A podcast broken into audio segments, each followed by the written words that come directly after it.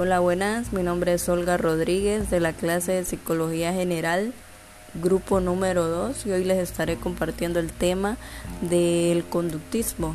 Como principal exponente del conductismo tenemos a John Watson. El conductismo es una corriente de la psicología que estudia la conducta o comportamiento observable de personas y animales a través de procedimientos objetivos y experimentales.